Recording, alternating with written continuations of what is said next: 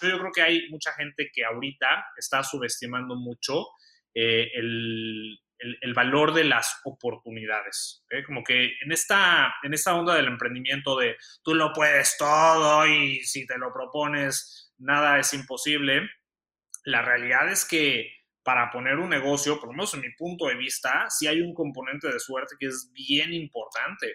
Y, y pues sí se me hace más o menos problemático que haya personas que tienen esa idea de que solamente eh, haciendo como, como talacha o copiando lo que hacen otras personas van a tener el mismo resultado, porque pues, yo creo que no.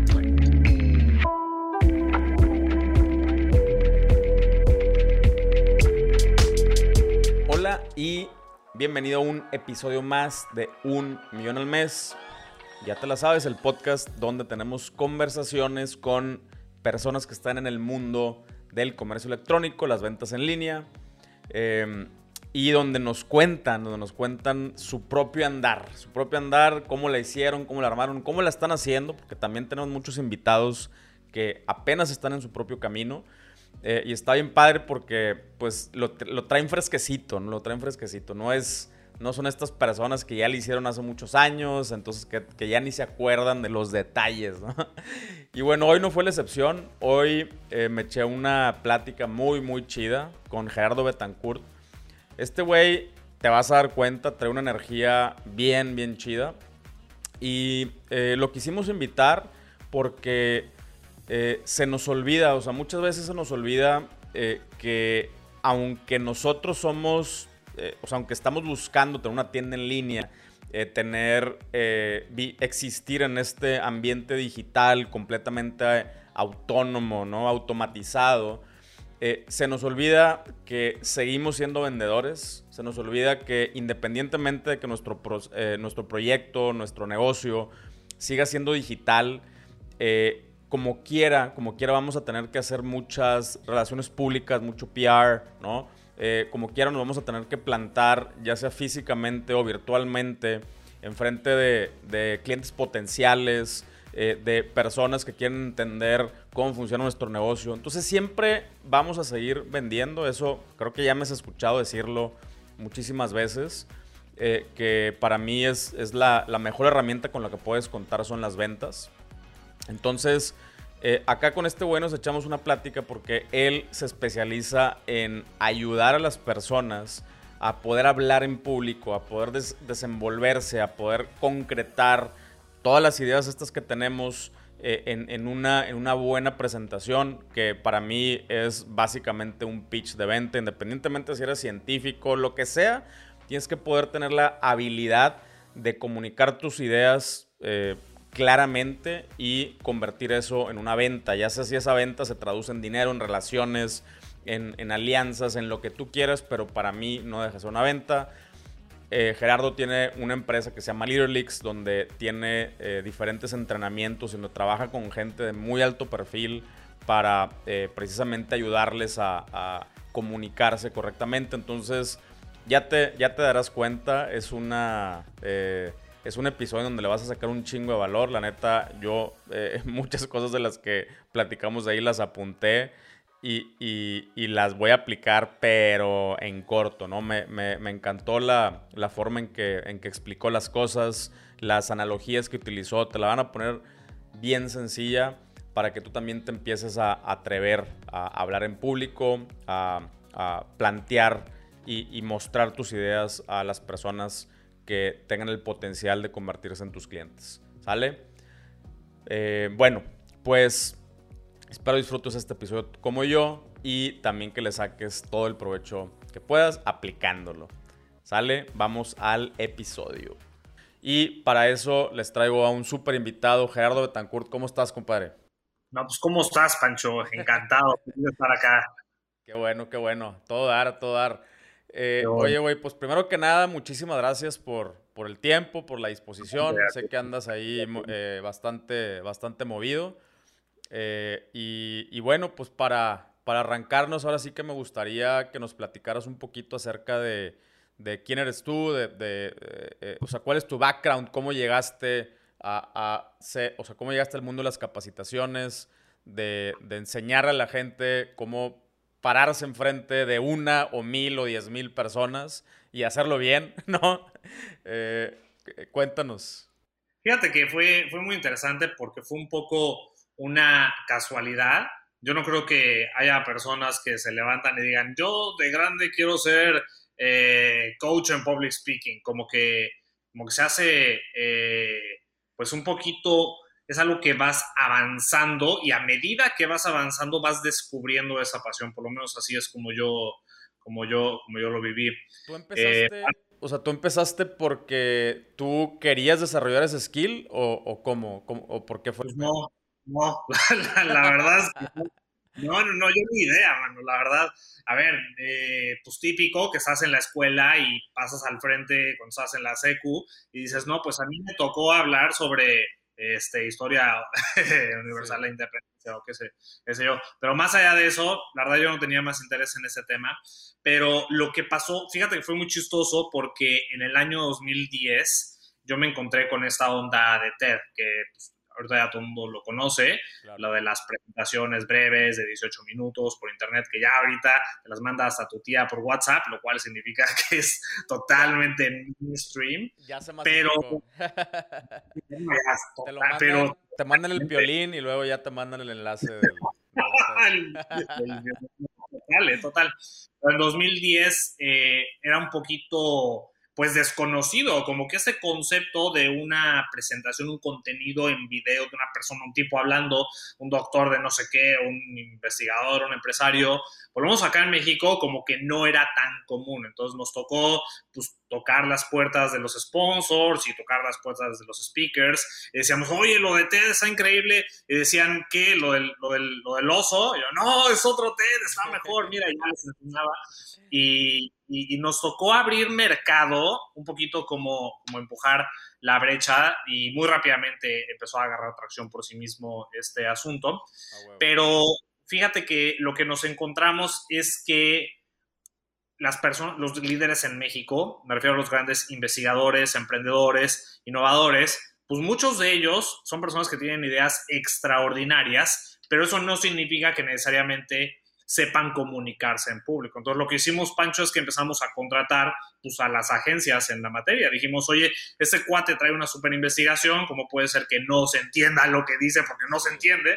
Entonces empezamos a traer a, pues, a la gente que, que decía que sabía y obviamente hubo de todo, tuvimos buenas y malas experiencias, pero no encontramos algo que fuera eh, pues adecuado a lo que nosotros estábamos buscando. Entonces, eh, por ahí del año 2013, más o menos, eh, empezamos a desarrollar una metodología y sin nosotros buscarlo, algunas empresas empezaron a acercarse a nosotros para que pudiéramos compartir esta metodología con ellos. Y así fue cuando, como entramos al mundo de, de, de, B2B, de capacitación y de formación de B2B, que la verdad yo no tenía ni la menor idea, para mí eso era un pasatiempo, yo estaba en la carrera en ese entonces, eh, de hecho tenía otra chamba, trabajaba en otra cosa, y así fue, ahora sí que un poquito de casualidad como empezamos en esto. A huevo, a huevo. Sí, es que ese, ese pedo de, de, de las charlas de TED, ¿no? Se, se, se, ve fácil, ¿no? O sea, se, o sea tú, tú como, como usuario, como consumidor de este lado, dices, no manches, qué gente tan fluida, qué gente, o sea, qué, qué, capacidad de síntesis, eh, la, o sea, la, narrativa, pero la, realidad, yo, yo, he dado dos y, y la, realidad es de que hay un chorro de chamba atrás, o sea, son horas y horas y horas, no solamente, deja tú la práctica, güey, digo, tú lo debes de saber, ¿no? Como, eh, primero que nada, eh, o sea, yo que soy bien rollero, la neta, a mí nunca me da, mm, o sea, yo mi pedo no es, no es que me dé miedo a hablar en público, claramente, por eso un podcast. pero, pero mi pedo es que yo hablo de más, güey, ¿no? Este, y me salgo por tangentes y la chingada, eh, que eso otra parte positiva del podcast que se vale un poquito. Pero una TEDx no se vale. Yo, yo me acuerdo que a mí me dijeron 14 minutos, güey. Dije, madre santa, güey 14 minutos apenas voy contando que por qué mi mamá me decía y que la madre. Eh, y, y, está bien cabrón, o sea, y este, o sea, sí, sí se requiere, se requiere un chorro de, un chorro de chamba. Oye, entonces, a ver, tú, tú fuiste de los, de los principales embajadores de, de TED aquí en, en, México. Ahí fue donde te encontraste la necesidad de, de, a la madre, sí tenemos gente muy chingona, pero no saben hablar o no saben sintetizar. Eh, de ahí eh, a, a, fundar eh, LeaderLeaks ya ahora como una empresa que a eso se dedica. ¿Cuánto tiempo pasó? ¿Cómo pasó? ¿Qué fue lo que pasó ahí? Mira, pues ahora sí que te la voy a contar así tal cual para, para, pues, para la banda, ¿no? Para que, para que esto, eh, que no sea solamente mi experiencia, sino que, pues, que sí le sirva a alguien. Em, para mí, esto fue como, o sea, no, no sé si has visto, tienes este, tienes este cuate que es así como, como, como medio fresón, como medio mamonzón, y te invita a un antro, ¿no? y resulta que no tiene zapatos, porque tú, pues, puro, puro pinche tenis, ¿no? Entonces tienes dos opciones, decirle, no, no, no, yo no voy al antro porque a mí no me gusta vestirme de antro, o vas y te compras unos zapatos para verte pues más o menos presentable y pues, estar a la altura de la situación, ¿no? Entonces para mí fue algo parecido porque eh, lo que pasó es que la primera empresa que se acercó a nosotros, era una empresa muy grande, una empresa multinacional, en una oficina del otro lado del mundo para pedirnos una cotización para la cual nosotros no estábamos preparados. Te voy a ser 100% honesto. Ah, Nos dijeron, oye, cotízame, pero, este, pero lo necesito para la semana entrante. Y yo así, puta madre, bueno, pues no sé qué. Entonces ya me puse a investigar porque no, no, no, no era un skill que yo supiera, el de estar eh, hablando con esas empresas grandes. Les mandé una cotización la verdad es que fueron muy, muy pacientes este, con nosotros y nos ayudaron a entender porque esa cotización que les mandamos al principio era, era, muy chiquita ¿eh? y nos ayudaron a, a, preguntarnos, oye, pero a ver, piénsalo, porque es un proyecto grande, tres países, vas a viajar un montón, ta, ta, ta, ta, ta, ta. Entonces ya, el caso es que hicimos una, una, una cotización nos contrataron esa, esa cotización, que fue pues, 100% eh, suerte, eh, la, verdad, haber estado en el momento eh, indicado. Y pues, fue un proyecto, a ver, lo que pasa, Pancho, es que el mundo de, la, de los servicios, como sabes, tiene un margen muy alto de profit. Si tú te pones a vender velas, ¿ok? Aromáticas, pues le ganas un fragmento muy pequeño, pero cuando tú estás en el mundo de los servicios, la mayor parte del porcentaje puede llegar a ser profit porque es el valor agregado. Entonces, con ese primer proyecto, eh, mi esposa y yo, que no llevamos tanto tiempo de casados, pero trabajábamos juntos en ese entonces, eh, pues nos dio para vivir dos años, ¿no? Literal. Entonces, eh, fue para nosotros obligarnos a estar a la altura de las circunstancias. llegó para mí un golpe de suerte sin que yo lo buscara o lo mereciera, y solamente por estar en el momento indicado y en el lugar indicado, eh, el cuestionamiento que se me hizo, por lo menos como yo lo interpreto, es eh, si, pues, iba a estar a la altura o si más bien íbamos a estar este, retrayéndonos. Entonces, eh, hicimos la chamba, dimos el curso, fue un programa bastante largo, nos tocó pasar Navidad y Año Nuevo en otro país, fue una experiencia padrísima. Y, este, y pues a partir de ahí empezamos a ver, bueno, pues, ¿sabes qué, mano? Capaz si aquí hay una una oportunidad de negocio y aparte me encanta hacer esto y aparte nos estamos haciendo buenos y aparte ya tenemos cierto prestigio y así fue como, como empezamos. Entonces, para mí, te voy a decir una cosa, Pancho, yo creo que hay mucha gente que ahorita está subestimando mucho eh, el, valor de las oportunidades. Como que en esta, en esta onda del emprendimiento de tú lo puedes todo y si te lo propones, nada es imposible, la realidad es que para poner un negocio, por lo menos en mi punto de vista, sí hay un componente de suerte que es bien importante. Y, pues sí se me hace más o menos problemático que haya personas que tienen esta idea de que solamente eh, haciendo como, como talacha o copiando lo que hacen otras personas van a tener el mismo resultado, porque pues, yo creo que no va a Pero por lo menos así, los primeros meses del negocio así fueron para nosotros. A huevo. Ok, no, soy, y te entiendo perfectamente y sé de, qué tipo de perfiles estás hablando. Eh, y a ver, güey, ¿por qué? O sea, una vez que tuviste tu golpe de suerte, qué chingón con, con este contratote, eh, te diste cuenta del, del valor de, eh, o sea, del valor que le dan otras empresas a, a, este, a este tipo de servicios, porque digo, si... Es claro, ¿no? Si están dispuestos a pagarlos es porque tiene un valor. Entonces, eh, ¿qué, es, o sea, qué es lo qué es para ti ese valor? O sea, ¿qué, ¿Por qué hoy las personas deben de, o debemos de, eh, procurar, ¿no? Entrenarnos y capacitarnos en, public speaking. ¿Por qué?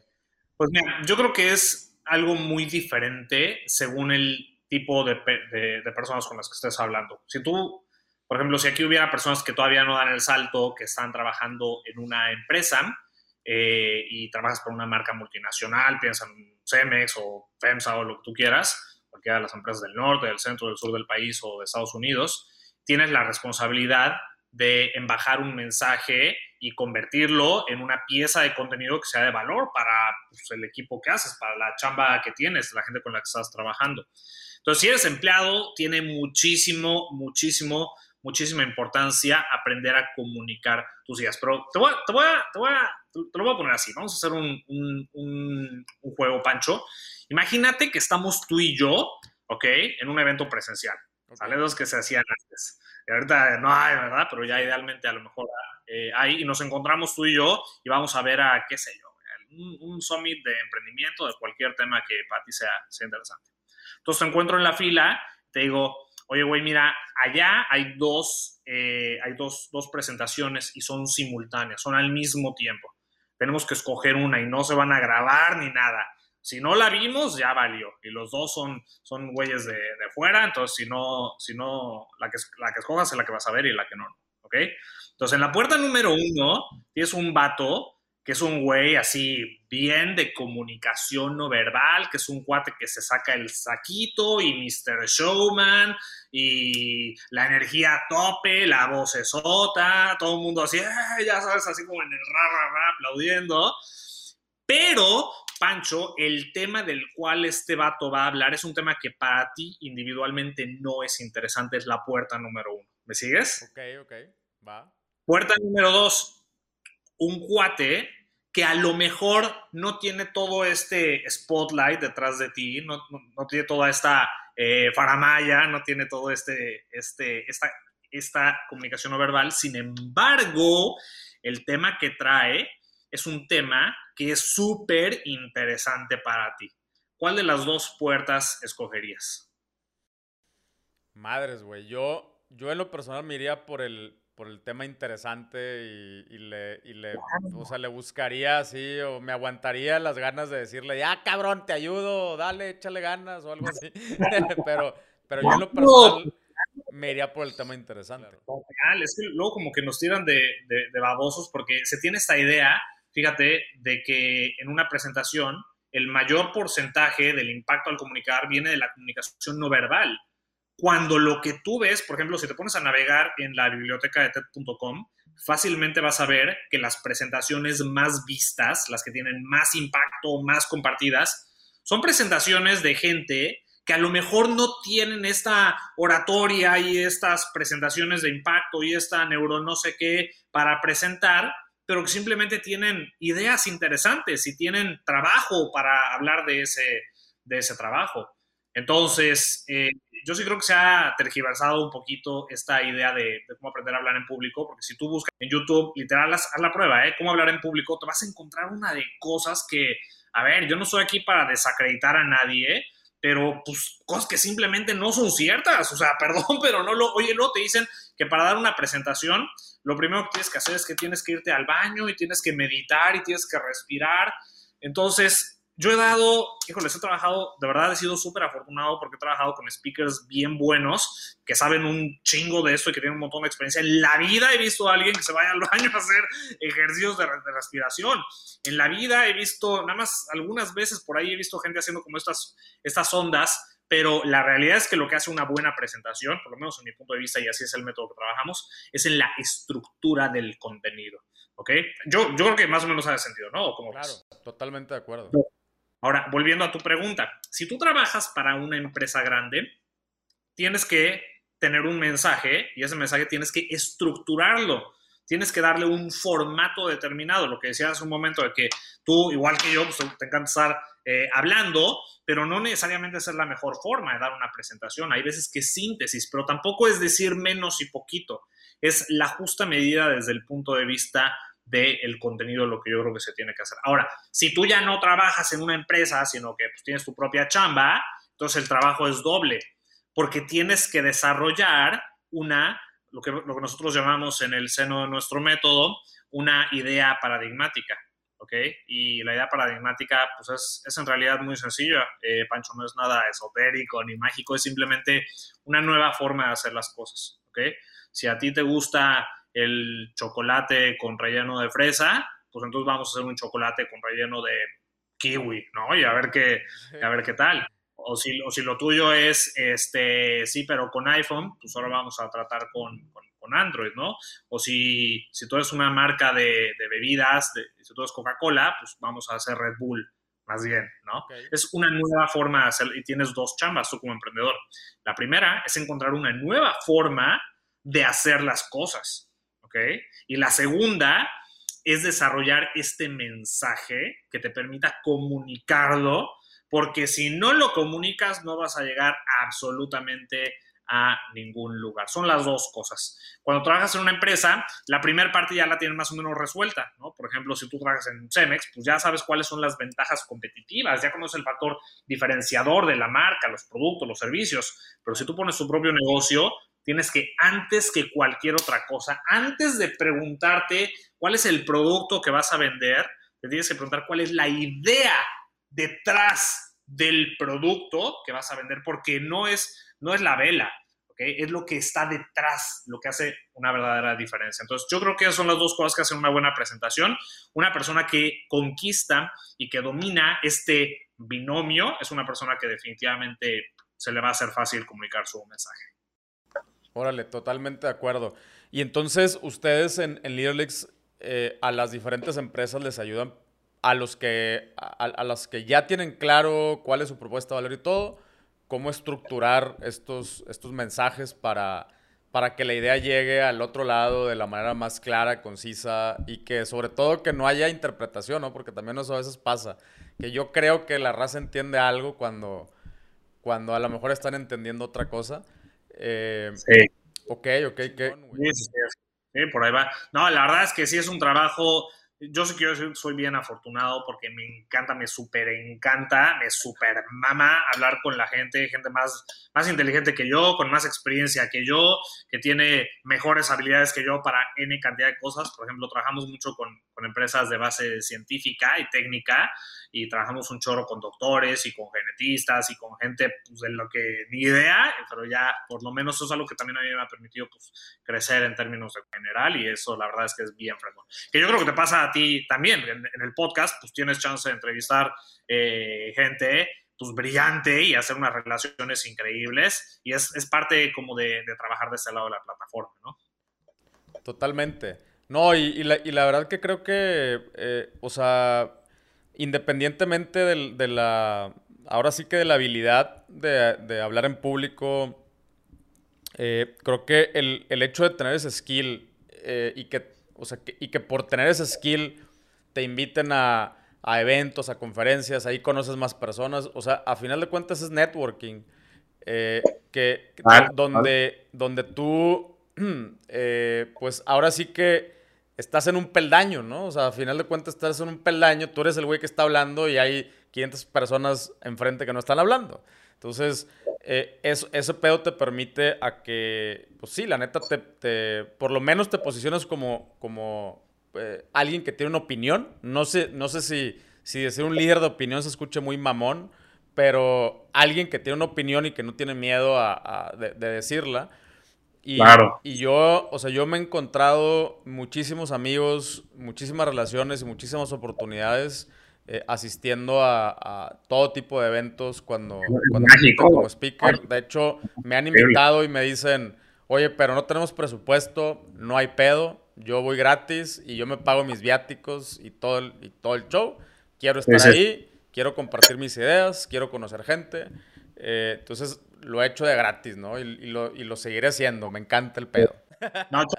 No, es que, a ver, eh, te da la ventaja competitiva más cabrona que existe, te la da el saber comunicarte en un formato de uno a muchos. Y eso yo creo que va a seguir siendo una realidad con pandemia, sin pandemia. te, voy a, te, voy a, te voy a dar un ejemplo para los emprendedores se me hace una, una, una distinción fundamental. Hay dos tipos de empresas, ¿ok? Hay un chingo, pero para efectos de ese ejemplo hay dos tipos de empresas. Las primeras son las empresas tipo Dunkin' Donuts, ¿ok? Si ubicas esta marca de donas, ¿verdad? Y la segunda son las empresas tipo Starbucks, ¿ok? okay. Vamos analizando cada una de ellas.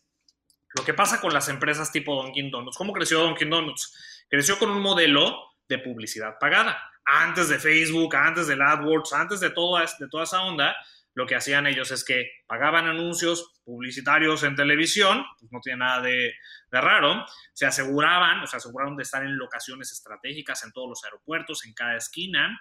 La experiencia de Dunkin' Donuts a lo mejor no es la experiencia más, más eh, la más fancy del mundo, tiene estas mesas pues medio enclenques, anaranjadas, como que más bien te invita a, ok, ya compraste tu café tú, ahora, ahora llégale. Ajá.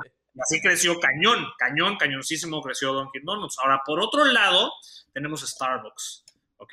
Que es una marca, es una empresa que la tiene 35 años, ¿ok? Y tiene varias etapas. Su historia es apasionante, hay varios libros al respecto. Pero la primera campaña publicitaria que pagó Starbucks, Pancho, fue una campaña que se llevó a cabo en el año 2018, o sea, hace, hace nada, hace, hace poquito tiempo, en la, de la campaña de, de, Barack Obama. Starbucks ya era un monstruo en ese, en ese entonces, eh, pero Starbucks no gastó ni un centavo de publicidad pagada para crecer, ¿ok?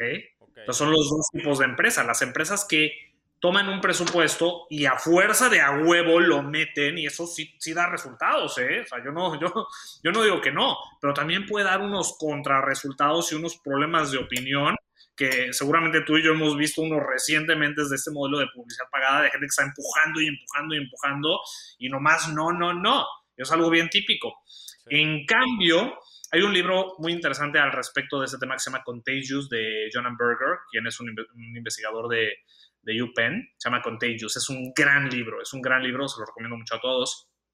Y eh, lo que hace John Berger es que habla de este concepto que es el word of mouth, sí. ¿ok? Que es boca a boca. Él, de hecho, trabaja en publicidad y trabaja haciendo campañas y haciendo investigación y preguntándose qué es lo que hace a la señora compartir este jabón con su amiga, con su vecina, o con su hija, con su prima, y no esta otra marca de, de, jabón. Y pues bueno, el libro es extraordinario, muy recomendable, pero básicamente la conclusión es que si tú quieres que la gente hable acerca de tu producto o servicio, lo que tienes que hacer es que tienes que aportar algo nuevo a la conversación. ¿Ok? Eso comúnmente se comunica a través de dar una presentación en público. Tienes que aportar algo nuevo a la conversación. Porque es lo que pasa. Oye, allá en Monterrey, no me acuerdo, vivía allá, pero no me acuerdo, pero eh, en el DF hay muchos de estos que son como mercaditos orgánicos, ¿ya sabes? Sí, claro, claro. Pues, que, que, son pues, interesantes porque es como una especie de mini marketplace, pero de pro, productores pues, locales y que están este, ahí pues, empujando su pan orgánico y su miel orgánica y sus aceites esenciales y toda la onda. Entonces a mí me parecen muy bien esos mercados, pero ¿sabes cuál es el, ¿sabes cuál es el pedo? El pedo es que tú vas a esos mercaditos orgánicos y cuatro puestos son exactamente iguales. Son exactamente iguales, venden pan orgánico y son, son, son diferentes, ¿ok? Son, son, son chavas diferentes, son güeyes diferentes, son marcas diferentes, pero esencialmente es el mismo producto, no tiene ninguna diferenciación. Starbucks aportó a la conversación del café muchísimo. ¿Estás de acuerdo conmigo? Antes, pues, el, café te lo tomabas en tu casa y si ibas a una cafetería, la experiencia, pues era esta experiencia, Pancho, en donde llegas y te sientas en una mesita medio pedorra, te dan un café en una taza de cerámica, chin, ya se te cayó, ya se te enfrió, no te gustó. La experiencia Starbucks fue en ese momento y sigue siendo eh, cautivadora para la gente. Y eso es de lo que la gente habla. Starbucks creció con una estrategia de relaciones públicas en donde la gente hablaba boca a boca y también a través de la prensa salían las, las, las, actrices y los actores con su vaso de Starbucks y es algo que muchas empresas no llegan a, a, a comprender.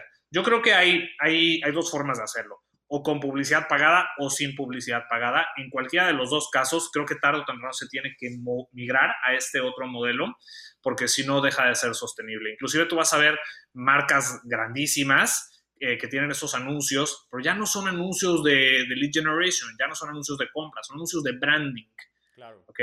Coca-Cola está pues, en todos lados, en todo el mundo, en el culo del mundo, en todos lados tú vas a ver anuncios de Coca-Cola, pero no vas a ver compra Coca-Cola, no, vas a ver branding, recordabilidad, que es diferente. Sí, felicidad y familia y mamás así súper. Claro, la, familia, los valores trascendentales, y eso es algo que se comunica pues, a través de una presentación en público, entonces, eh, por ahí va, más o menos. Yo creo que, que uno de los factores de, de, de Starbucks, eh, al menos que a mí sí me llamó muchísimo la atención, eh, digo, obviamente está lo del vasito con tu nombre y ese pedo, que eso hizo que la gente le tomara fotos. Eh, yo creo que también se alinearon los astros ahí con, con, Starbucks, con Instagram, ¿no? Y, y, y todo esto como el food porn. O sea, todo se alineó. Claro. Es que ahora que lo dices, como que antes no se hacía tanto eso, o sea, como que sí, sí fue algo que vino con Instagram, ahora, ahora que, lo, lo mencionas, eh, yo no lo había pensado, y es coyuntural, y es el factor suerte, si te das cuenta. A lo mejor Starbucks no hubiera tenido éxito en esa estrategia si no existiera en una... Instagram. Ajá, exactamente. Plataforma como Instagram, porque acuérdate que antes, o sea, antes de Instagram, eh, Facebook o sea, era compartir textos, güey. No sé si te acuerdas que era, ponías ahí tu pinche dos páginas, cabrón. Ayer fui, ayer era muy, muy de texto. Eh, y, de repente ya compartías una, una que otra fotito, pero... Eh, no era, no lo hace. Lo subías en tus álbums, ¿no? Entonces subías 17 fotos y hacías un álbum. Entonces la gente tenía que ir a tu álbum a, a, consumir las fotos. O sea, era, era otro pedo. Otro pedo. ¿Sabes que está muy chingón de eso? Que alguien que ahorita quiera hacer lo mismo no lo va a conseguir seguramente, porque seguro viste hace unos días que salió esa noticia en donde anunciaron de, Instagram, bueno, Facebook de Instagram, que ya en, cosa de un año Instagram se va a convertir en una solamente Reels, que es como, sí, como TikTok. Ajá, y la parte de fotos no sé si va a desaparecer o por lo menos si la van a dejar en la parte de atrás, porque va a ser una aplicación solamente, principalmente de videos. Entonces, alguien que quiera subirse a la tendencia del food porn, como has dicho, a lo mejor ya no le sale. A lo mejor hay una nueva marca que dentro de 10 años vamos a decir, wow, cómo ha crecido, porque creció con TikTok. Pero lo chingón es que tiene que ser algo diferente. ¿ok? O sea, lo Starbucks fue Starbucks y no se puede repetir. Y si los Beatles vivieran, no serían seguramente el fenómeno que fueron y no habrían creado el legado que tienen. Igual con pues, todas las bandas buenas, ¿no? Cada quien tiene, tiene, su momento. Y con la historia de las empresas yo creo que es igual. Y eso que has dicho, yo creo que es algo que le hace mucha falta entender a la banda emprendedora. Que tienen que asegurarse de crear algo que sea nuevo, que sea coyuntural, relevante en un tiempo determinado. Y eso yo creo que, yo creo que está haciendo falta. Claro, no, y a, y a, las empresas grandotas también, ¿eh? Porque no todas, o sea, no todas tienen esta, esta capacidad de adaptación. Y yo creo que el, el, segundo factor de Starbucks, eh, desde mi punto de vista, es que estos güeyes se atrevieron a, a, ver a su cliente como no un pendejo, güey. Que es, que esto era, haz de cuenta, eh, en, el, en el marketing de antaño, güey, eh, me refiero 20 años, ¿verdad? O sea, tampoco tanto tiempo. Pero en, el marketing de antes era, tu cliente está bien pendejo, güey. O sea, háblale, háblale con manzanitas, güey, ¿no? Eh, es imposible educar a, tu, a tu cliente, no lo puedes educar, Más bien, eh, o sea, tú como marca, rebájate a, su pendejez, güey, y, y busca de venderle con, con, información bien básica. Eh, de repente llega Starbucks y, pone, en vez de un, eh, ¿cómo se llama? En vez de un mesero o un, una persona que te sirve con una jarra, eh, te pone un barista. Y, y, el, barista empieza... ¿Qué es esto? ¿Quién es este güey, no? Exactamente, o sea, yo, yo, o sea, yo me acuerdo, me acuerdo del, del shock la primera vez que fui a Starbucks, güey. Decía, ¿Qué es esto, güey? Estoy perdido, güey, en el espacio, güey. Me están haciendo un chingo de preguntas. Hay un chingo de videos de esos, ¿no? De que, eh, oye, eh, porque en, ese entonces existía, o sea, todavía Starbucks tenía eh, como métodos de extracción del café más, poquito diferentes. Me acuerdo que a mí me tocó todavía, bueno, ahorita creo que también existe, pero la prensa francesa, güey. Y, varios tipos de tostado y cómo lo quieres. y, y era así de, ¿what? Pero lo chingón es de que capacitaron tan bien a, a sus baristas que que lo que les preguntaras te lo decían. Ah, no, mira, güey, es que ta, ta, ta, yo te recomiendo esto. Entonces, tú ya los veías a ellos como, wow, o sea, ellos son los dioses del café, güey. Oye, yo me acuerdo, ahora que, ahora que dices, yo me acuerdo que en un Starbucks a mí un día estaba yo pues haciendo, no sé, trabajando o haciendo la tarea o no sé qué, cuando recién empezaba, y, y, llegó una chava de las que trabajaba ahí a sentarse conmigo y decía, hola, te voy a hacer una cata, pero era, era nada más yo. Entonces llegó con sus copitas y con unas uvas y con unas frutas y empezó a enseñarme del café y pues eso es algo que nadie, nadie traía y a lo mejor las empresas, hoy el Italian Coffee estaba en todos lados en México, bueno, sigue todavía en provincia, eh, qué oportunidad tuvo, ¿no? De penetrar con una nueva forma de ver al consumidor, un consumidor más elevado y más exigente y, pues se les fue el tren y, y hoy día Starbucks pues es ahora sí que status quo durante mucho tiempo para el café. Claro. Sí, pues a final de cuentas llegamos, o sea, llegamos a lo mismo, ¿no? De, de, de la importancia también de como, de como empresas grandotas o chiquitas, eh, estar eh, constantemente capacitando a las personas. Yo creo que eh, una, una, de las cosas más inteligentes que puedes hacer es que todos en tu equipo sean vendedores, güey. Independientemente que no tengan la función de vender, ¿no? O sea, pero que sean vendedores, que sepan comunicar, eh, que, se sepan, que se sepan comunicar entre ellos. Nosotros, por ejemplo, acá les ponemos un chorro de énfasis en eso. Puede ser el más chingón de, o sea, de, lo que haces, pero si no te sabes comunicar, o sea, si no sabes eh, transmitir lo que quieres hacer a tu compañero, güey, eh, no puedes trabajar aquí, güey. Sorry, güey. O sea, digo, obviamente no, no es que los corremos a la chingada, pero sí es de ponte a entrenar, ponte a practicar, güey. Aquí hay formatos, aquí hay algunas, eh, algunos recursos, así es como le hacemos nosotros, pero, pero sí, definitivamente la comunicación es totalmente, totalmente básica. ¿no? es clave. Y la comunicación con un enfoque comercial, o sea, las dos. La comunicación sin ventas y con ventas, sí es, es, yo creo lo más importante. A huevo. Oye, güey, tú en, en, la experiencia que tienes, o sea, trabajando con, con tantas personas, eh, o sea, ¿qué tanto, qué tanto le atribuyes a, la, personalidad y qué tanto le atribuyes a la, preparación? O sea, cualquiera, cualquiera se puede hacer bueno en, hablando en público. Cualquiera se puede hacer bueno hablando en público siempre y cuando tenga la disciplina para hacerlo. Y te voy a explicar, este es, esta idea de las horas de vuelo, ¿no? O el concepto de la maestría. ¿Qué significa maestría? Maestría significa dominar un tema. Tú y yo somos maestros en diferentes cosas. Somos maestros en manejar un coche estándar, somos maestros en utilizar la computadora, somos maestros en, qué sé yo, las cosas que cada uno de nosotros hace. Yo todos los días en la mañana me salgo a andar en bici con, con con, el perro y soy maestro en andar en bici, ¿no? Porque lo hago todos los días. Entonces, eh, yo sí creo que hay un elemento muy, muy, muy importante que son las horas de vuelo y es la cantidad de tiempo que le dedicas a, hacerlo, lo cual es bien, es bien retador porque cuando tú presentas en público te estás exponiendo a ti mismo o a ti misma. Estás saliendo al, al, al YouTube o estás saliendo al, al, escenario o estás saliendo al TED o estás saliendo a donde quieras salir a que te critiquen y a que te digan o a que te ignoren, ¿eh? que también, oye, luego se habla mucho del hate que te ponen en redes sociales, pero ¿qué pasa cuando pones un mensaje y, la gente no te pela? Está peor, ¿no? Así, échenme, por favor.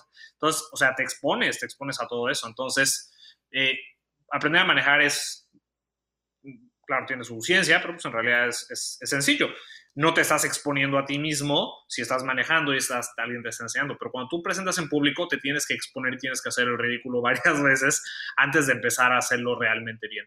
Entonces, es como la primera, una persona que quiere hacer esto de forma profesional y me refiero a cobrar por dar presentaciones y tal, pues sí tiene que definitivamente meterle porque hay personas que tienen mayor habilidad y hay personas que tienen menor, menor habilidad.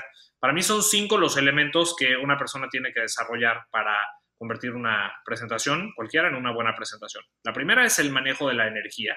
¿ok? Eso es comunicación no verbal. Más allá del mensaje, el primero es el manejo de la energía, que hay diferentes tipos de energía. Cada quien tiene su energía. Tu energía no es igual que la mía, ni tiene por qué serlo. Eh, a lo mejor has visto, por ejemplo, estos, estos eh, presentadores como tipo Tony Robbins, que son unos güeyes que, ucha, se siente como un terremoto de energía brutal, como un tsunami que ahí viene y es una experiencia padrísima. Pero también hay otros cuates, como por ejemplo piensa en Gary Vaynerchuk, eh, quien estuvo en México el año pasado, si no me equivoco, y allá en Monterrey, de hecho, este, que tiene, tiene la energía muy baja, muy, muy baja. ¿Ok? No pasa nada, es un fregón, es un chingón, pagas por verlo. ¿Ok? Igual pagas por Tony Robbins. Entonces, primero es la energía. Hay diferentes tipos de energía hay, y hay forma de trabajar cada, tipo de energía. La segunda es eh, la proximidad, Pancho, que es la capacidad de utilizar el escenario o, en su defecto, la pantalla. Lo que pasa con algunas personas que utilizan, ahorita que estamos con lo de Zoom y todo, es que dan sus presentaciones así, ¿no? ¿A poco no? Puta, güey, súbele tantito. Porque cuando estás así, así, ¿eh? O sea, con los ojos nada más, la gente no se da cuenta de que el 10% de lo que hay en la pantalla eres tú. En cambio, nada más con que le muevas así tantito y con que le hagas así tantito ya estás capturando más share of screen, ¿no? proximidad en la pantalla y en el escenario también. No es lo mismo si tú te retraes y te vas para atrás con miedo, así sales y rompes la cuarta pared, te bajas, hablas con la gente. Primera, energía. Segunda, proximidad. La tercera es la imagen. No me refiero necesariamente a vestirte súper formal o súper de vestido de noche, no, porque pues, es diferente en cada caso, pero sí estar en control de lo que proyectas con la forma en cómo te vistes y, la forma en cómo comunicas con tus ademanes y tu lenguaje eh, no verbal. El cuarto es el control, el control de tus palabras, el control de tus silencios y el control de tus movimientos, porque cada movimiento es una palabra cargada de significado, son palabras no verbales. Si yo muevo la mano así, tiene un significado, si la escondo, tiene otro significado. No son significados que podamos traducir literalmente, como luego hay gente que dice, ah, ya viste, le cerró el ojo, eso significa que seguramente cuando era chiquito su papá le pegaba. No, o sea, pero sí tiene significado. Más que luego hay unas cosas que de dónde sacan Entonces, eh, pero sí tienen, eh, sí tienen significado. Y finalmente, articulación, que son dos cosas, van de la mano. Articulación, Pancho, que es la capacidad de escribir, literal. ¿eh? Una persona que no puede escribir es una persona que no va a poder presentar. Todos pueden desarrollar sus habilidades de, de escritura y de redacción, que es articular un pensamiento, articular una idea. ¿Ok? Y ya que tienes la idea articular, articular con la boca, abrir bien la boca, decir todas las palabras con todas las letras completitas, que hay mucha gente que no está acostumbrada a hacerlo.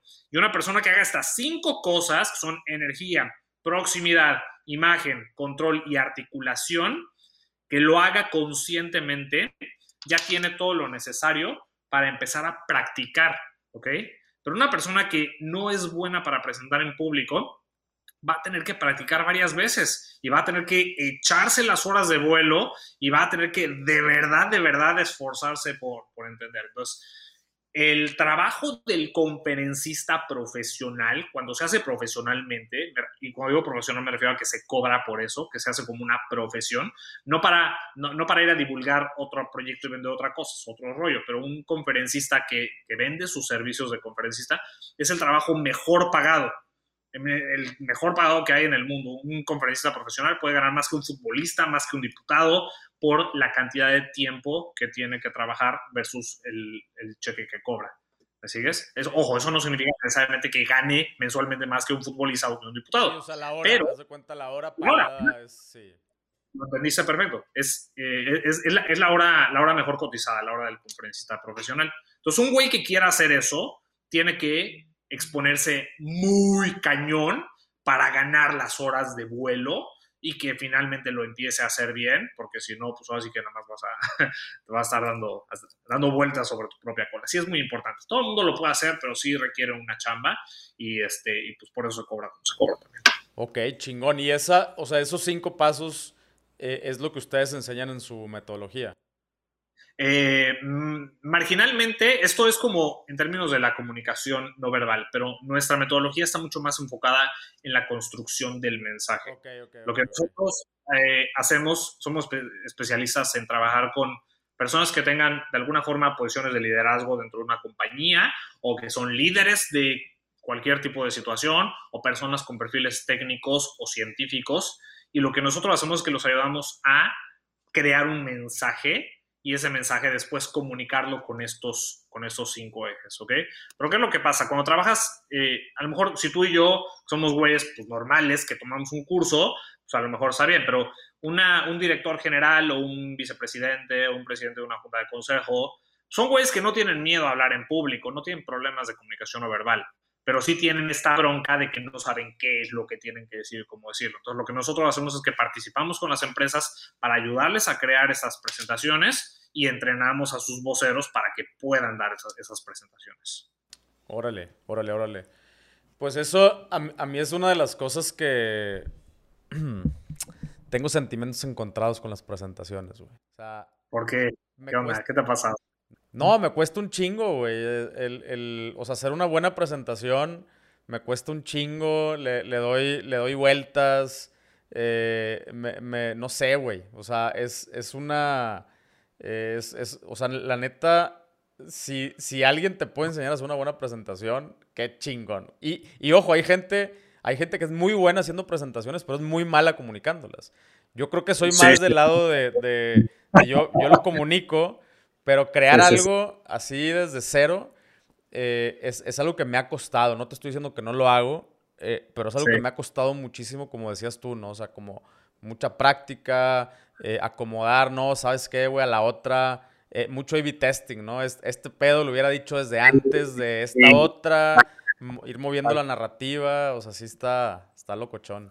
Fíjate, te voy a, te, voy a contar una, una, una historia de hace el, a principios de ese año trabajamos, uno de nuestros clientes es eh, Volkswagen, el grupo Volkswagen, y trabajamos con una de sus marcas, eh, con Audi, que es, pues, la marca de coches. Y, este, y entrenamos a sus speakers para un X evento que tenían de forma interna y estuvo increíble. Fue un proyecto de verdad hermosísimo, una empresa extraordinarísima, con gente brillante y totalmente apasionada. Y uno de ellos, uno de los speakers que entrenamos, se llamaba Carlos. Y era un cuate que en su vida se había subido al escenario. En su vida. Era un supervisor de planta.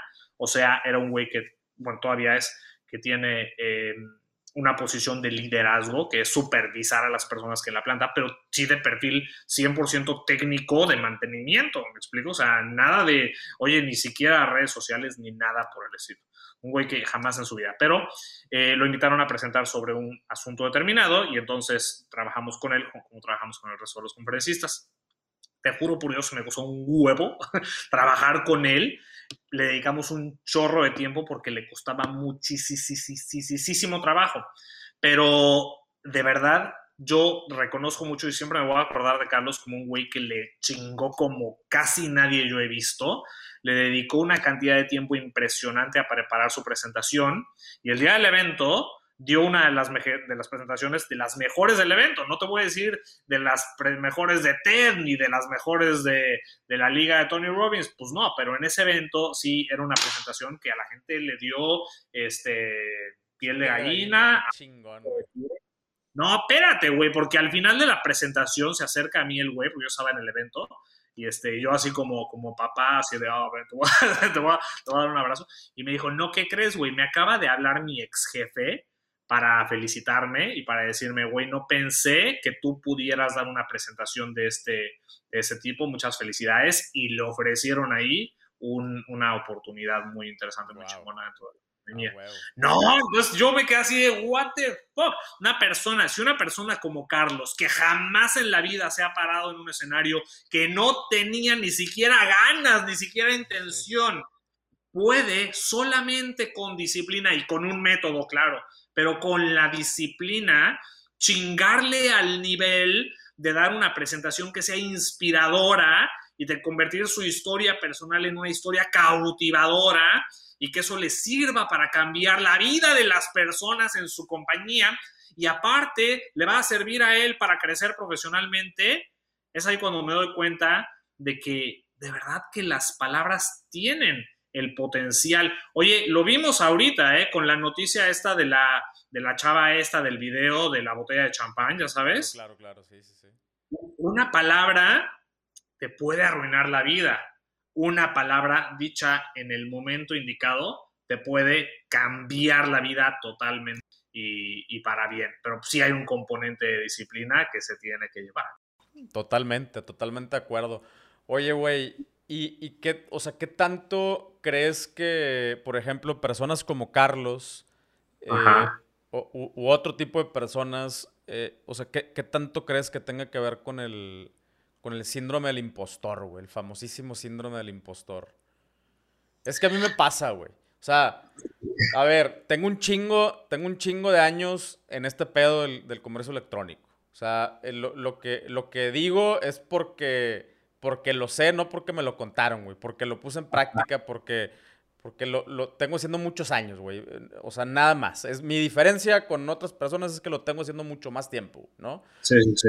Eh, aún así, por ejemplo, eh, me invitaron a, a darle clases a a, los, a todos los maestros, bueno, la gran mayoría de los maestros del TEC de Monterrey de negocios.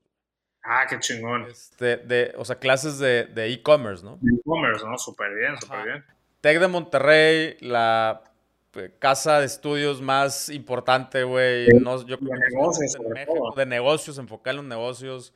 Sí, sí, sí. Y ahí va un cabrón, güey, dropout, que no, no acabó la escuela, güey, tatuado, y el barbón y la chingada. Eh, y, y, me, y me, me da, me da ñañara. O sea, es de que puta, güey, y que, cómo me van a ver, güey, y cómo me van a hacer. Y, o sea, y luego dices, a ver, güey, pues seguramente lo que me puedan llegar a preguntar sí se los voy a poder decir, güey, porque lo tengo haciendo mucho tiempo. Pero ¿por qué? O sea, eh, y, y, ojo, tengo un podcast y, y salgo en YouTube y, y aún así se me arruga. O sea, e, es de, o sea y, yo creo que también tiene que ver mucho con la audiencia. Eh, ahorita me están sacando un poquito de mi zona de confort en el sentido de, por ejemplo, mi, eh, mi, te decía de la presentación porque eh, le estoy presentando a maestros, güey. O sea, a, a gente extremadamente didáctica.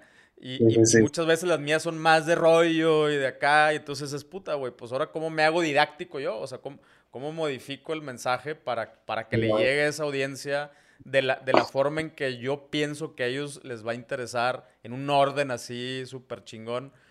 Eh, pero te digo, si a mí me da, eh, o sea, quiero pensar que es algo que le pasa a un chingo de personas. Sí, fíjate que sí, pero te voy a decir qué pedo con el, con el síndrome del impostor. Es súper fácil, es súper fácil de, de, de acabar con él. Em, es simplemente una cuestión de mentalidad. Te voy a explicar. Cuando tú presentas, estás finalmente enseñando algo, ¿ok? La gente te está poniendo atención, están conectadas en sus computadoras, ¿ok? O están en un evento, ahora que hablabas con esos eh, maestros del TEC, por ejemplo, y están con la intención de escuchar y de aprender algo nuevo. Hay veces que sentimos que la gente del autor como que nos está desafiando. Entonces como que nos ponemos a la defensiva, como que sentimos a ver qué va a decir este güey, pero pues no, la verdad es que en general una persona que va a un evento, que va a aprender algo, no va a ver en qué se equivoca, sino va a ver qué, aprende. ¿okay? Ahora, dicho esto, para mí la forma más, más sencilla de, verlo es tu presentación es como si fuera tu iglesia. Es ejemplo. Entonces, ¿qué significa esto? Cuando tú vas a la iglesia, sin importar si vas a la iglesia o no vas a la iglesia, me refiero a las personas que están escuchando eso, entras a la iglesia, cruzas la puerta de la, iglesia y sabes que hay ciertas cosas que son de común acuerdo. ¿Cierto o falso? O sea, hay reglas, que... hay reglas que si estás aquí, es, ya sabemos que todos estamos jugando mismo juego, ¿no? Muy claras. El mensaje del sacerdote o de la persona que esté conduciendo la misa, el mensaje no hablado, Es en estos términos, ¿ok? En estas cuatro paredes, o diez paredes, o lo que sea, esta es la neta del planeta. En estos términos, afuera es otro pedo. Cuando tú estás dando una presentación, Pancho, es tu templo. Y de forma muy sencilla, lo único que tienes que hacer es que tienes que decirle a la gente, son una, dos, son, son dos palabritas, no son tres palabritas, ¿ok? En estos términos. Porque en estos términos, en estos términos, lo que digas es verdad. Tú no vas a enseñarles la neta del planeta sobre el e-commerce. ¿Ok? Porque no puedes. No la tengo. No la tienes, güey. oye, aunque seas quien sea, ¿no? Seas el güey de, qué sé yo, güey, de Shopify. Todavía es lo que de, de, de, Shopify, ¿no? El mero mero. Sí, güey, o el Mark Cuban. Pues no, güey, no. También esos güeyes se sacan unas mamadas que así, güey, no te estás Entonces, no tienes la neta del planeta pero lo que sí tienes es un método determinado que es como si fuera una cajita.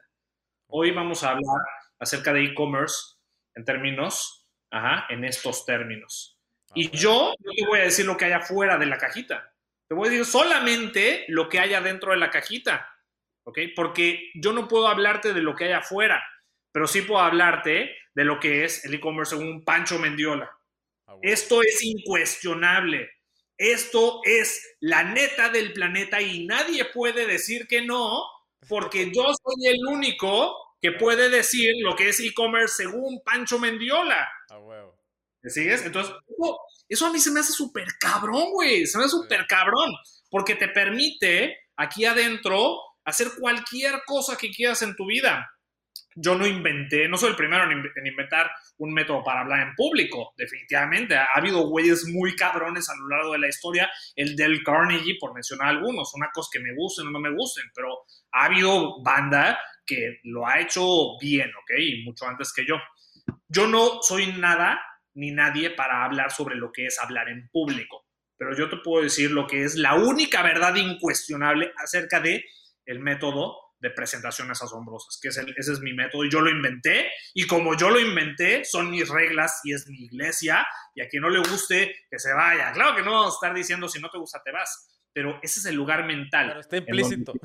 o sea, digo, si no estás de acuerdo con la iglesia, eh, whatever, religión, pues no te metes, güey. O sea, ya, no, vale, sí, sí, exactamente. No, no, te, no tienes que hacerla de pedo, nomás te vas y listo. es lo mismo. Entonces, es bien cabrón el tema del, síndrome, eh, este síndrome del, impostor, porque pues yo no sé de origen, yo no soy pinche psicólogo ni nada de eso, pero lo que sí sé es que una persona puede crear algo nuevo. Pero hay veces que nos, nos sentimos con esas cargas, así, pero yo cómo voy a ser mejor que Tony Robbins, velo. Ese güey mide dos metros con diez. Oye, lo has visto, tiene unas manos de este pelo, ese cabrón. Sí, sí, es un pinche refrigerador, güey. De los nuevos. Güey, no, ¿Cómo le ¿Cómo le ganas el puñal? Pues no puedes, güey, no puedes. Entonces, pero en tus términos sí puedes, porque es tu casa y son tus reglas, y a quien no le gusta, la puerta está muy, muy ancha. Entonces, yo creo que es, este, ese es el, voy a decir como, como si fuera una especie de hack mental, es, un truco, es simplemente recuerda, para todas las personas que han vivido el síndrome del impostor, recuerda, recuerda que tú no estás hablando acerca de la neta del planeta porque nadie tiene la neta del planeta. Tú estás hablando única y exclusivamente de tu neta, de tu planeta. Y ya, con eso, con eso la armas porque estás hablando de algo que sí conoces y en donde eres incuestionable. Y si en esa cajita hay cosas contradictorias que no hacen sentido, que no están alineadas con las últimas tendencias, fuck off.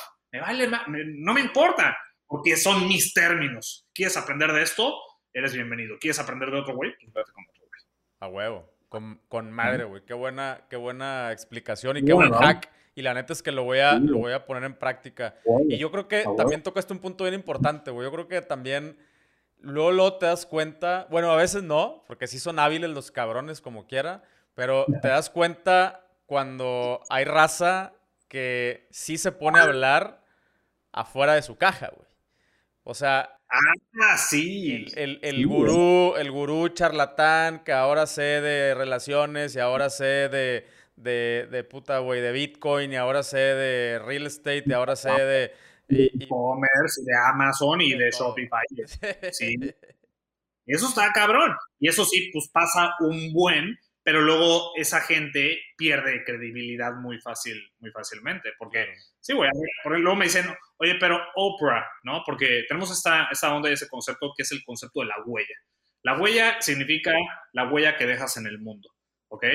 Eh, hay, hay, hay güeyes súper dotados, súper chingones y súper inteligentes y súper brillantes que pueden dejar muchas huellas muy profundas en el mundo, como Elon Musk, ¿no? Ese güey resolvió el pedo del coche eléctrico, el pedo del viaje en el espacio, el pedo del Alzheimer y tiene mi edad, creo. O sea, ese güey está muy mamón, está muy mamón. Ese güey puede poner muchas huellas, ¿no? Oprah Winfrey ¿no? Una señora que, híjoles, brutalmente que le hace de todo lo que, lo que, lo que haga lo hace bien. O sin irnos más lejos, en México, si te vas, por ejemplo, con Marta de baile, güey, señorota, güey, que tienen una, tienen, tienen la posibilidad de imprimir muchas huellas en el mundo. Pero la mayor parte de la gente, la vida te alcanza para dejar una, una sola huella.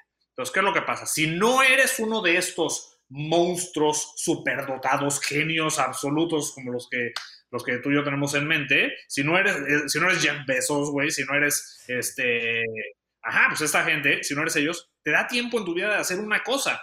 Entonces, ¿qué es lo que pasa? Si, si la, la, huella es profunda en medida que sigues en contra de la arena, pero si das un, un paso y de inmediato te mueves al siguiente, tus huellas son efímeras, se las lleva el mar. Entonces, cuando volteas para atrás, tú decías, ah, chinga, pero pues yo era el experto en, esta, en, en, en, redes, en Facebook, ¿no? Pero ahora soy el experto en Clubhouse y entonces la huella ya, ya, ya se me borró, güey, ¿ahora qué, qué hago? Entonces, está muy cabrón ese pedo porque hay mucha gente que no ha entendido, yo creo, y sí es muy importante. O sea, hay, que, hay que ponerse en la realidad, hay que hacer lo que uno sabe que puede y que quiere hacer y hay que hacer las cosas bien. Y si a lo largo de tu vida te da tiempo de hacer una segunda cosa y una tercera cosa, pues chingón, güey, pero primero asegúrate de verdaderamente eh, setear el precedente. Eh, cambiar el status quo, porque cualquier persona lo puede hacer. Oye, si tú tienes una nueva forma de hacer las cosas, y te mantienes como, como, como pues así como, como cuchillito de palo chingando y chingando todo el día, con el paso de los años vas a haber cambiado el mundo. Y sin necesidad de ir y estar en la OCDE, en la cumbre del World Economic Forum, vas a haber cambiado el mundo. Si tú le chingas y le chingas y le chingas, vas a, vas a cambiar la forma de hacer las cosas. Nosotros trabajamos, por ejemplo, mucho en el ámbito científico, como decía, y trabajamos mucho con médicos, ¿ok? Y les ayudamos a crear buenas presentaciones en público y llevo 10 años haciéndolo. Y cuando yo sé que al final de mi vida la cantidad de médicos que voy a haber ayudado a que den buenas presentaciones va a ser larguísima, porque ahorita ya ni sé cuántos llevo, pero esa va a ser una de mis huellas y ese es, ese es una, un cambio que yo le estoy dejando al mundo para algo positivo. Entonces, no, cambiar el mundo no significa detener la rotación de la Tierra ni frenar el calentamiento global. Significa intervenir momentáneamente en la vida de las personas para aportarles algo nuevo que de alguna forma les sirva para crecer o para ser mejores. Entonces, eh, pero, pues, ¿qué es lo que pasa? Lo que dices, hay mucha banda que está motivada por la lana, ¿no? Y yo no digo que la lana no esté mal, la lana pues, es muy importante, el dinero, para hacer cualquier tipo de cosas pero si tu drive es el dinero y estás cambiando porque ahora, ahora es Instagram, ahora es Facebook, ahora es Shopify, ahora es Amazon, pues más allá del dinero, cuando consigas el dinero, te voy a decir una cosa, oye, tú, tú, tú y yo sabemos que el dinero se va de volada, ¿eh? Entonces ya, güey, la armaste, conseguiste, como dicen los gringos, el quick buck. ¿Y luego qué vas a hacer? Entonces, no, es grave, es grave ese, ese tema de los, de, los, de los que saben de todo, está cañón. Con madre, güey, a huevo. Sí, el, dinero se te va como el video ese del mapache que pone el algodón de azúcar. sí, el, La neta. A huevo. Oye, cabrón, qué chingón, güey. Me, me, me, encantó, me encantaron estos, estos, estos, conceptos, güey, estas conversaciones. Qué, qué chingón, qué profundidad. Eh, y, y, a ver, güey, quiero, a ver, yo quiero aprender, güey. Yo, me, yo quiero tener eh, presentaciones asombrosas quiero ser buen speaker, ¿qué hago? ¿Dónde te encuentro? ¿Cómo le hacemos? En leaderleaks.com. Leaderleaks como leadership, pero leaderleaks. Leaderleaks.com, ahí te puedes registrar. Eh, vamos a enviar correitos muy de vez en cuando con las actividades que tenemos. Hacemos webinars cada, más o menos cada dos, tres meses, este, eh, enfocados en diferentes cuestiones. Por ejemplo, ahora en agosto tenemos uno enfocado justo en el sector salud, que va a ser el 16 de agosto, para todos los médicos, emprendedores que están en, en, la, en la, onda de eh, telemedicina y todo esto. Es un, es, tienen que estar necesariamente ahí. Tenemos ahorita como 200 personas del sector ya confirmadas, entonces va a ser el 16 de agosto. Después de eso hablaremos de otro tema, entonces lo más importante es que vayan a leaderlix.com, que se registren, porque ahí les vamos a estar notificando de las siguientes actividades. Órale, chingoncísimo. Y, y son, eh, o sea, son webinars y, luego ya de ahí puedes eh, tener, o sea, puedes entrarle a diferentes programas y... Sí, tenemos una, tenemos una membresía que hoy, ahorita está cerrada, pero quizás eh, el año entrante abramos una, una nueva generación. Eh, es un programa digital en donde se aprende el método. Este, igual, si se registran en la lista, tan pronto como tengamos aperturas a la membresía, se los vamos a hacer llegar. Súper, chingón. ¿Vale? Ya está, cabrón. Pues no sé, güey, algo más. Eh, qué chingón. Está, muy bien tu podcast, ¿eh? Muchas felicidades. Gracias, muchas gracias. Eh, pues igual ya, ya vamos en el episodio noventa y tantos. A lo mejor si hubieras estado en los primeros dos o tres, no hubieras opinado lo mismo. me tocó este, güey. sí, sí, la neta sí. Oye, güey, qué chingón, cabrón. ¿Algo, ¿Algo más que le quieres decir aquí a la banda, güey? Ya para cerrar. Pues ahora sí que suscríbanse, compartan esto con quien, a quien consideren que les va a servir y pues nada, a escuchar a los otros invitados de, de este extraordinario podcast. Chingos de gracias, güey. Chingos de gracias. Y bueno, pues eh, la, neta, gracias, gracias por tu tiempo, gracias por, por venir aquí a, compartir lo que, lo que has aprendido, lo, que está dentro de tu propia caja, güey. Para empezar. Eh, y, la neta es que creo que la audiencia también aquí te lo, te lo va a agradecer. Ah, yo, yo sí me quedo con, con unos buenos hacks para, eh, para el futuro, güey. Qué chingón, cuánto me alegro. No, pues un gusto. La verdad es que ha sido un honor, súper chingona conversación. Muchas felicidades. Un saludo para toda la audiencia de este extraordinario podcast y pues nos vemos a la próxima. Excelente, cabrón. Pues muchísimas gracias. ¿Qué onda? ¿Qué tal? Les dije que iba a estar bien, bien chido, ¿no? Eh, la neta, contenido muy, muy valioso. Eh, no, no lo dejen de poner en práctica. Eh, yo lo he mencionado muchas veces, creo que adquirir la habilidad de y la seguridad de pararme enfrente de una cámara, enfrente de una, una audiencia, un escenario, son de las cosas que más agradezco, que más, eh, que, que, más les he sacado provecho porque eh, no solamente aplica para ese momento en particular, sino eh, ya el día de hoy me ha tocado picharles ideas a CEOs, a transnacionales y todo. Y, y, obviamente si es la primera vez que lo haces, pues te gana el nervio. Pues qué mejor que ir practicando y desarrollando estas habilidades para cuando llegues a ese momento, ¿no? Pero bueno, muchísimas gracias otra vez por escuchar este episodio. Te quiero recordar que hicimos una serie bien chida. Estoy haciendo una serie con mis hijos en, YouTube, en el canal de YouTube, en Builders TV. Ah, ahí puedes encontrar la lista, se llama Builders Kids, donde tenemos un proyecto estamos creando una marca de limonada. Eh, ellos quisieron hacer una marca de limonada, entonces yo les estoy ayudando y guiando en todo el proceso, desde la creación de la marca, la selección del nombre, el concepto, el costeo, la selección del empaque, eh, la, eh, o sea, ponerle el precio, branding, todo lo que tiene que ver con armar una marca, lo estamos viendo paso a paso. Estos episodios salen todos los sábados exclusivamente por YouTube. Eh, están bien chidos. La neta también aplica para muchos adultos, pero si tú tienes hijos o conoces gente que tenga hijos más o menos de 7 añitos para arriba, por favor invítalos a que, a que vean esta serie. Y la neta está bien, bien padre. Está, es eh, información bien, bien digerida para que los niños puedan hacer no solamente un proyecto limonada, lo que quieran hacer. yo lo pensé para el verano, ¿no? O sea, para que se entretengan en el verano pero ya me estoy emocionando yo mismo con el proyecto y ya quiero que le sigan. Eh, pero bueno, eh, Builders TV, la, la, serie se llama Builders Kids, ahí lo puedes encontrar en su propia lista de reproducción. Y que no se te olvide darle clic en suscribir y prender la campanita para que estés al pendiente, ya que en YouTube también estamos haciendo otro tipo de contenido. Y ya para finalizar, también acuérdate que tenemos ya abierta completamente la comunidad de builders.tv, donde vas a poder recibir más contenido, donde además todo el contenido está organizado en una plataforma bien, bien chida y donde vas a poder también convivir con otros emprendedores, con otros builders que, que se encuentran en este mismo camino que tú. Sale, muchísimas gracias nuevamente por tu tiempo y nos vemos en el siguiente episodio. Chao.